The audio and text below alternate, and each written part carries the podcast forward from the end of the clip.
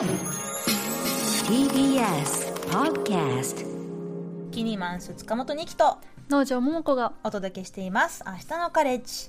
この時間はネクスターズルーム今日のネクスターは株式会社バイオタ代表取締役で微生物研究者の伊藤康平さんです。伊藤さんよろしくお願いします。よろしくお願いします。よろしくお願いします。はい実は私先日ですね、えーお台場のえー青梅の方にあります日本科学未来館の、えーこちらの展示に行ってきたんですけどこちらの展示「世界は微生物に満ちている」というなんとも、えー気になるタイトルのね、こうはい展示を、まあ、監修されているのが今日の伊藤さんなんですけれどその説はお世話になりました。すごく楽しかったです。ありがとうございました。はい、伊藤さんは1996年生まれ2015年に慶應義塾大学。環境情報学部に進学。され情報科学と生物学を合わせたバイオインフォマティクス研究に従事し国際誌に複数の論文を投稿されています。現在は株式会社バイオタオを設立し微生物多様性で健康的な都市づくりを目指して研究などを行っていらっしゃいます。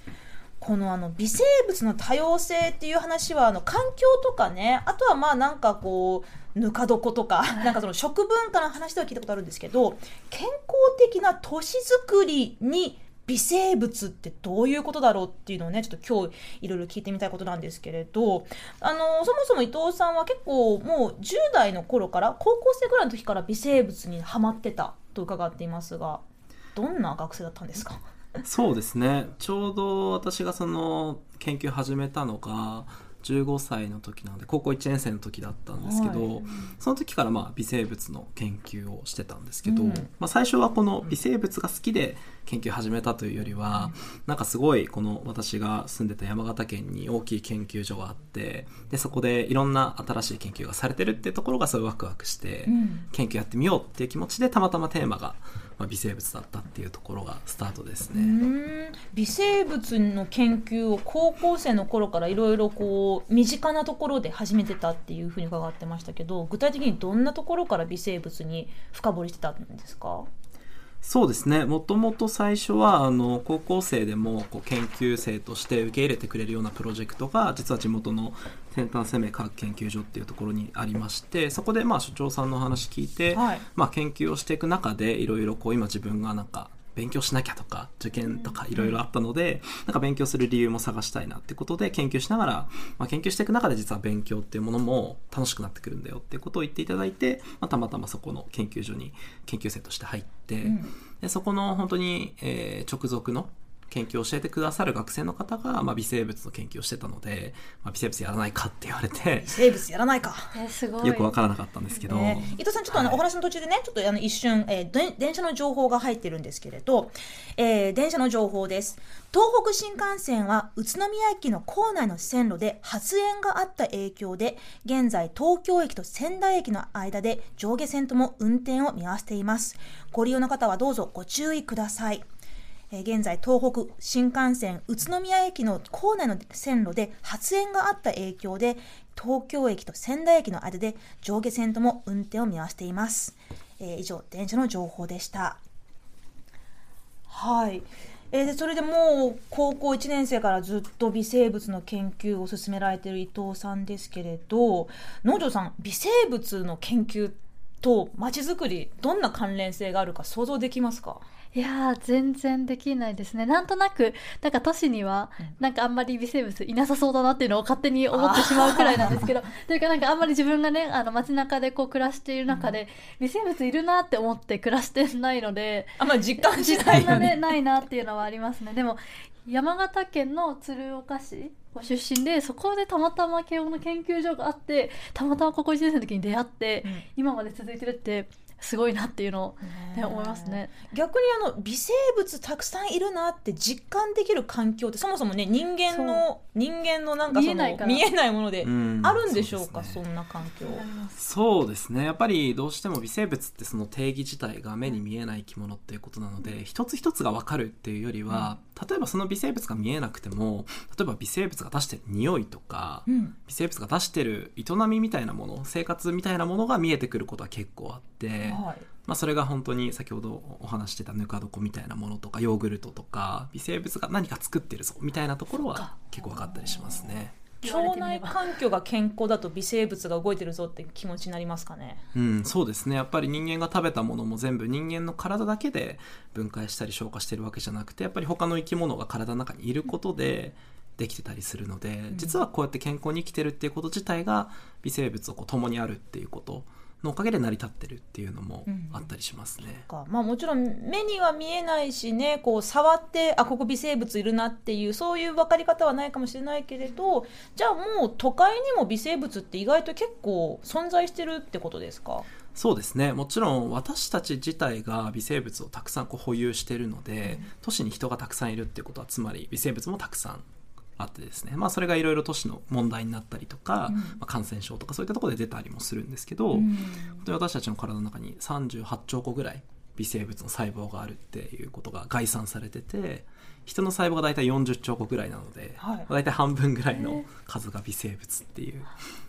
ピンとこないけど。いや確かに言われてみればそうですね。私ちょっとなんか微生物っていうとこう、うんうん。なんか木のあが植わってるその土の中みたいな、キノコとか。そうそうそうそううんそういうイメージをしてたのでなんか確かに自分まず自分たちっていうところかはい。ら確かにそうだなって思いましたね。うんうんそうですこれね微生物にがこのいるいないみたいなところ、まあ、いるっていう前提だとは思うんですけどになんかいい状態悪い状態ってあったりするんですか？ああはいはいはい。まずいるいないで言うと、いない場所を探すのが逆に無理なんじゃないかなっていうぐらいどこかしらに絶対にこういるっていうことがやっぱり微生物の面白いところだったりしますし、まあ、いい悪い状態っていうのも一概にいいですよ悪いですよっていうのは結構言えないんですけど、その中で結構なんだろうな特定の微生物だけがめっちゃ増えちゃうとかっていうと結構いろんな問題に関わってくる。カビだけがめっちゃ増えちゃうと、うん。お風呂場でもなんか除去したくなっちゃったりとか、はい。はなので特定の微生物だけが増えると実はいろんな問題が、悪い問題が紐づいて起きてくるっていうことを私は研究して感じてますね。うんだからその先ほど多様性っていう話で出ましたけど、そういうことなんですね。そうですそうです。なんかその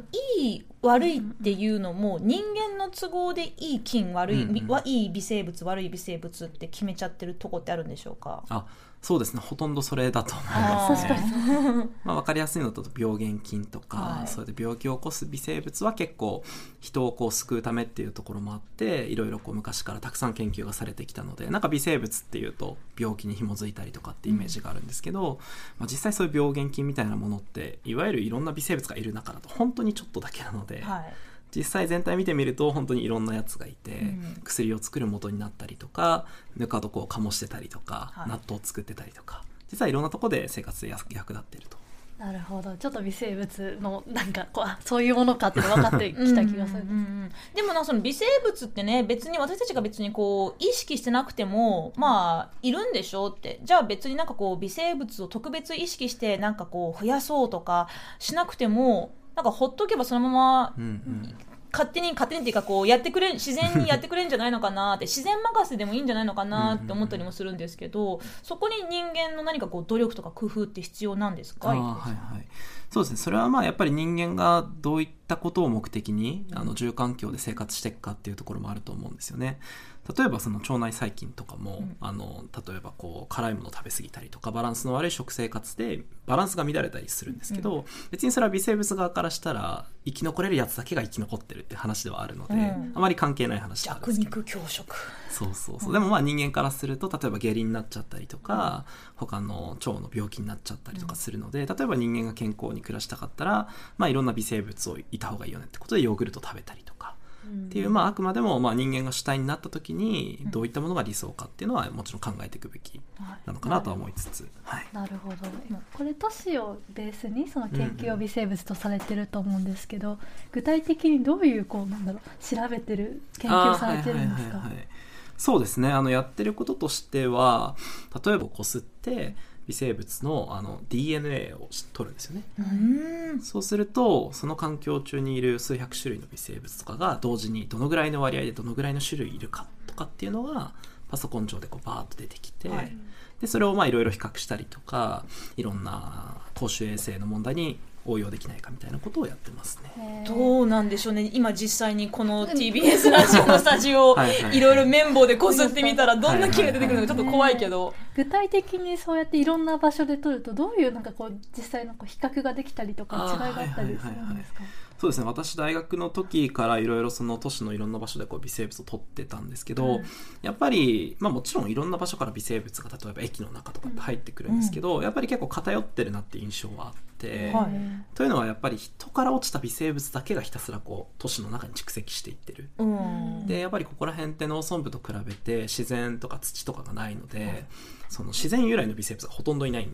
ですよね。なるほど。自然由来ってそのなんか大空気中を漂ってるだけじゃ足りないんですか？自然由来が違うん。そうですね。やっぱ土の量が全然違うのうん。でやっぱり今地球上で一番微生物がいるって言われてるのが土の中なんですけど、はい。そこがやっぱり都市には圧倒的に土の量が足りないので、確かにあまりないですもんねこううん。土に触れられる場所って、そうですそうです、ん。だからやっぱり田舎の家の中と都会のマンションの中とかの微生物を比べてみると全然種類とかバランスが違ってて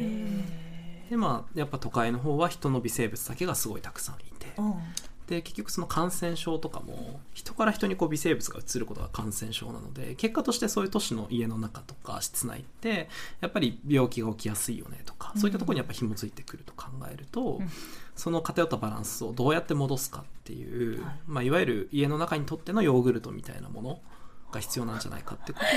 とを。家の中にとってのヨーグルト。なんか今石永ねい家の壁中ヨーグルト塗りたくってイメージしてたけど。いやでも確かにそうですね。言われてみたらなんか私はその東京で生活するようになってこう地元ね出身のところと比べて土が本当にこう道路全部コンクリートで埋まってて、うん。逆に土の上を歩かない日があるくらいの、ね、感じかもしれないななんていうふうに思うんですけど、結構地元では土によく触れてたんですか？いやでもなんかこううねなんて言うんでしょう。なんかもちろん普通の,、うん。あのな郊外ではあるんですけど、でもこうなんだろう松林があってその下はねもちろん土だったりとか、あと公園がもうちょっとあったりとかなんかもう少しあったなっていうのを今ちょっと風景としてこう思い浮かべてたんですけど、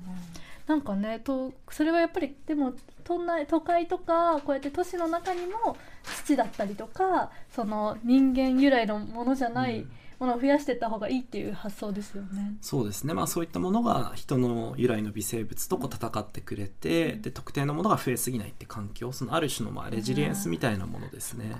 なんかそれこそこの社会もそうだと思うんですけど、なんかみんなが同じ職業とかだったらなんか一発でなんか街とか終わっちゃうじゃないですか。何かがあった時にね。そうですそうですそうです、ね。だからいろんな事態に耐えうるっていう、まあ、メンバーをこう募るって意味でも微生物一種類一種類が違う機能を持ってるってことは腸内においてはすごい健康を維持するし実はすごい重要だよってことが分かってて、そういうのをずっと高校の時に研究してたんですけど、はい。えー。大学になってから家の中とかをこう調べてみると綿棒で。めちゃくちゃみんな除菌殺菌とかしてて、うん。建築の素材とかもそうだし作り方自体もそもそも密室で微生物入り込まないってなってるので、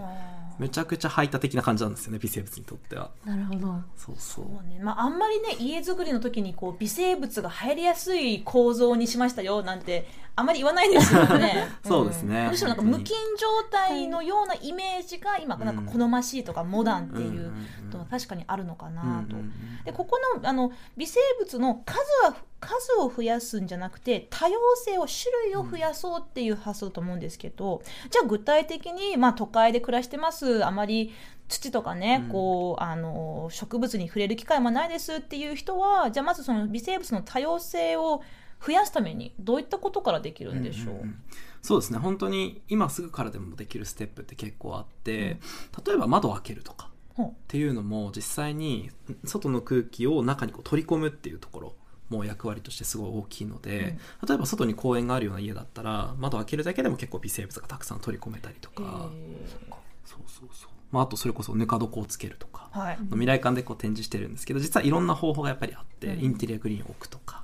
だからなんかそのこの手法じゃないとダメとかこの方法じゃないとダメだよとかじゃなくて実はいろんな生活の工夫の中で微生物の多様性を高めたりとか、うん。もうちょっとその先に行くと家の作り方であったりとか都市のランドスケープのあり方ってものも微生物を補給する上でもうちょっと多様な植物があった方がいいよねとか,、うん。なんかそういった方向に街づくりも変わっていくといいなっていうのを思ってますね。そうすることでこう人間だけじゃなくて街全体がより健康的になっていくっていうのはままさにそういったそのなんか実証とか今伊藤さんがされてることなんですか？そうですね。こういうのを会社で小さく例えばランドスケープのデザインさせてもらったりとか建築と組み合わせられないかっていうところとかあとはやっぱり環境の評価ですね。微生物いろんな場所から調べて、うん。多様性がどうなってるのかっていうのをまず知りながらそのマッピングをしていくっていうことをやっていくと徐々にこう、まあ、長くかかると思いますけど、うん。微生物ってものへの認知とかやっぱり一緒に暮らしていく必要があるよねとか排除しきれないよねっていうことを、まあ、一つ気づいてもらえるんじゃないかなと思いますね。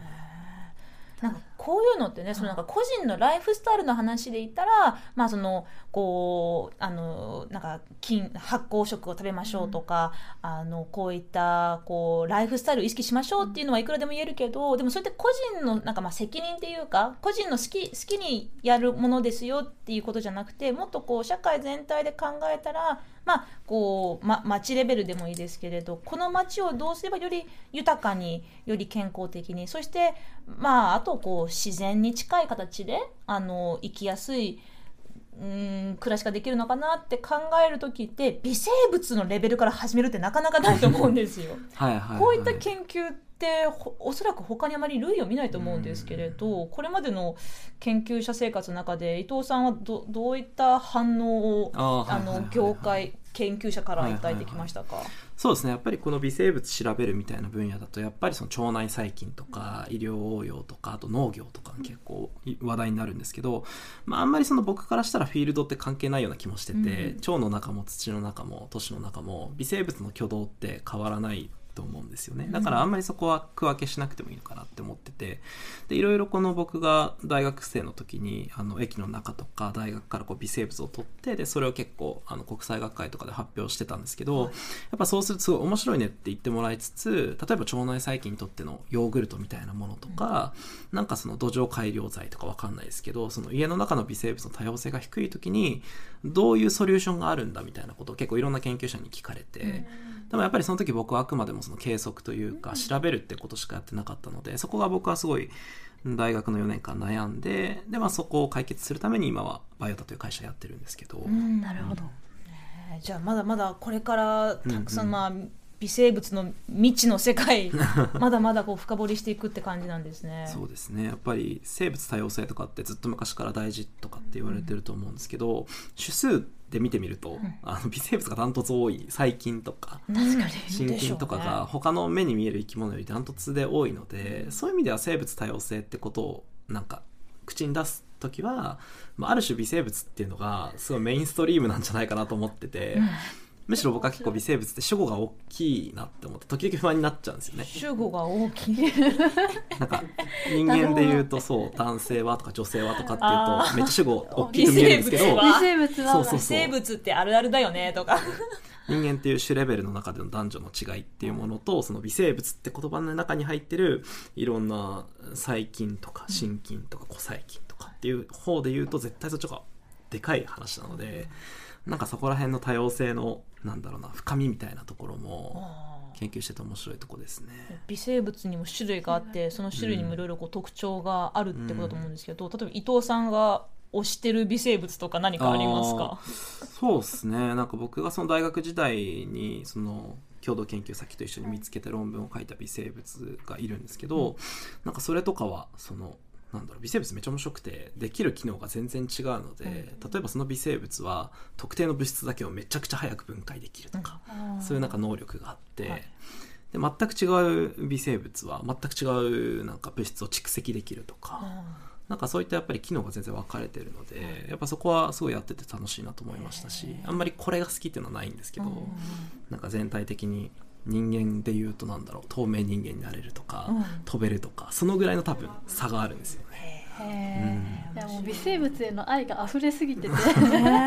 聞いてて楽しいですけどね。微生物ってすごい一括りにしちゃってたけど、ね、いろんな特徴種類があって。でそそう。ういったと多様性が、まあ、あればあるほどいろんなねこ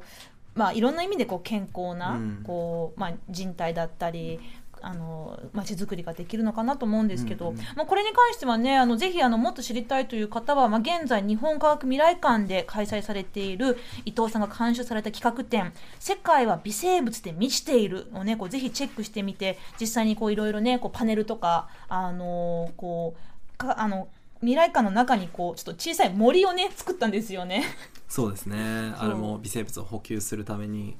まあ、都市においての理想のランドスケープみたいなものを、うん。はい、作りましたね。なんかこう博物館の真ん中にこう普通にこう森の中をなんか林の中を散歩できるようなちょっとエリアがあって。であのよくよく見るとこうアリとかクモとかいるんですよ。へ でちょっとそこだけこう空気がなんか違うなって感じたんですけれど、実際この「世界は微生物で見せている」という企画展はどういった思いでどういったメッセージが伝わればいいなと思いながら企画されたんですか、そうですね。本当にタイトルにもある通りまずは世界のどこにでも微生物っていて、まあ、それに満たされてるんだよっていうことをまずは認知してほしくて。でその中で、まあ、今起きてる微生物との関係性みたいなところがちょっと崩れてるんじゃないかっていう問題提起からじゃあどうやって微生物と一緒に暮らしていこうかっていうところを具体的にこうちょっと未来の話を提案してたりしますね。まあ、実際に見た方が帰った時にあの自分の普段見てた街とかその景色家の中とかがちょっと微生物目線が入って違ったものに見えるといいなと思ってますね。うん、私もねちょっとこう、まあ、窓をいつも以上に開けるとか、い。ちょっとこう観葉植物をねちょっとこうもうちょっと増やそうかななんて考えながら微生物微生物レベルであの暮らしやすい方法をね ちょっとこう考えたいと思いました。ー来年の4月までやってるんですかね、そうですね。はい。常設展示で一応1年ぐらいやってるので、うん。行きたいね。えぜひねこう今日の話を聞いて意外と微生物って面白いかもと思った方はぜひね もっともっと知るためにこちらの企画展見てみてください。ここまでの時間は株式会社バイオタ代表取締役で微生物研究者の伊藤浩平さんにお話を伺いました。伊藤さんどうもありがとうございました。ありがとうございました。ありがとうございました